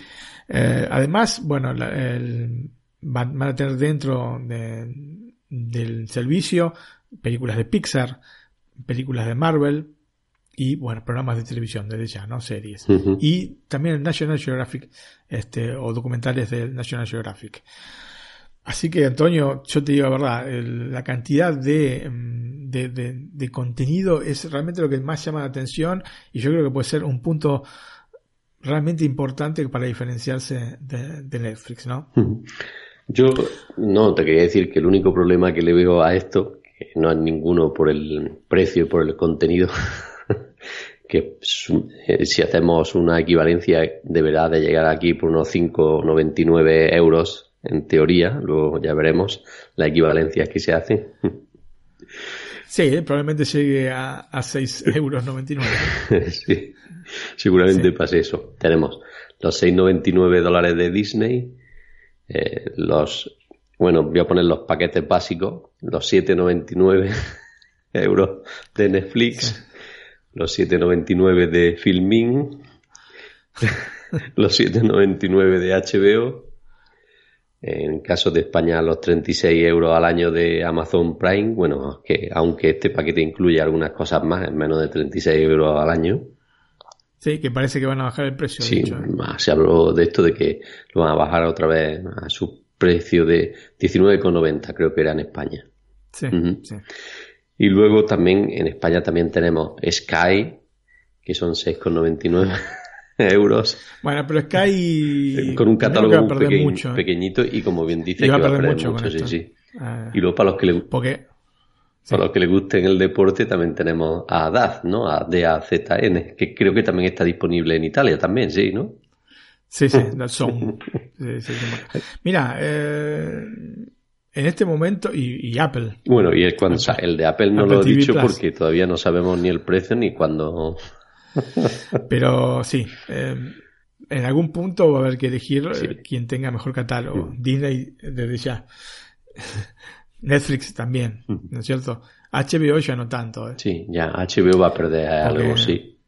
Va a perder, va a perder porque HBO tiene un montón de, de, digamos, de series importantes, pero, y algunas películas, pero va a perder mucho con esto, porque aparte de todo, recordá que va a salir también el, el- el servicio de Warner. Warner engloba este, la DC Comics, engloba todas las películas de Warner y el enorme catálogo que compraron de la MGM. ¿Entendés? Que era el catálogo más importante del cine en su momento. Así que, atenti porque esto realmente... Lo que pasa que la, la cosa importante es que, eh, digamos, como, usuarios, es que se empiezan a englobar. En el caso de Disney Plus, como Disney compró Fox, vos ya sabés que no vas a pagar el de Fox y el de Disney, sino vas a pagar el de Disney. ¿No es cierto? Em, así que esto es interesante. Mira, yo te voy a decir algunas de las cosas que tienen planeadas lanzar, como para que veas este, un poco cómo viene la mano. ¿no? Con... El año que viene van a lanzar em, películas que se estrenaron este año, o se están por estrenar. Eh, Capitán Marvel. Star Wars Episodio 9, Ujú. The Rise of Skywalker, Toy Story 4. Ujú. Ah, en tanto, Star Wars, todas las películas van, van a estar disponibles. No, ya nada más que con eso, Ya nada más con eso, vale los Van a 6 lanzar. dólares, los 7. efectivamente. Eh, también del universo Star Wars, em, dos series. Una es eh, Star Wars The Clone Wars y otra es The Mandalorian. Una miniserie sobre Obi-Wan Kenobi. ¿No es cierto?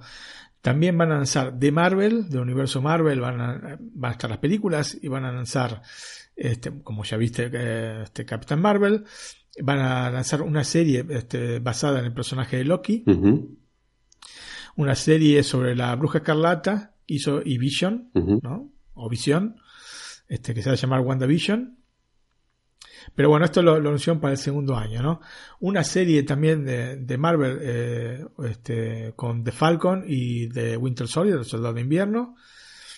Eh, van a lanzar un, otra precuela también de- del universo Star Wars, una precuela en The Rock One, con este con Diego Luna como protagonista, ¿no? Este, Diego Luna que participó justamente en la película. De Pixar van a lanzar una serie llamada Monsters at Work, obviamente basada en Monsters Inc. o, o Monstruos S.A. Eh, una- otra serie que se llama Diary of Female President. High School Musical, The Musical, The Series. Bueno, esto ya no. A mí no me interesa tanto. Pero los chicos sí. Un documental sobre el equipo de Walt Disney Imagineering. Son estos los que generalmente crean eh, las atracciones en los parques temáticos. Un documental llamado In Campaign sobre eh, un equipo de animadoras femeninas de, de los estudios Disney. Esto se vio una foto eh, de La Dama y el Vagabundo, una versión este, en live action. Para la época navideña van a lanzar una este, película llamada Noel. Eh, en resumen, Antonio, una cantidad enorme, enorme, enorme, enorme de. Porque te podría estar así hablando este, una hora y media, ¿eh?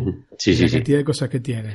¿no? Y están las que se dice que van a salir y que todavía no se sabe bien, como por ejemplo una secuela de Sister Act eh, 3, La espada en la piedra, Tres hombres y un bebé, ¿no Ujú. es cierto? Una nueva versión, una versión este, de Querida los niños, Ujú. este, del padre de la novia, de los Muppets, de una excelente película que se llama High Fidelity. En resumen, Antonio, es una cantidad de material, más allá de los Simpsons. Las 30 temporadas de los Simpsons van a estar en Disney Plus. Así que eh, es impresionante lo que tienen, impresionante.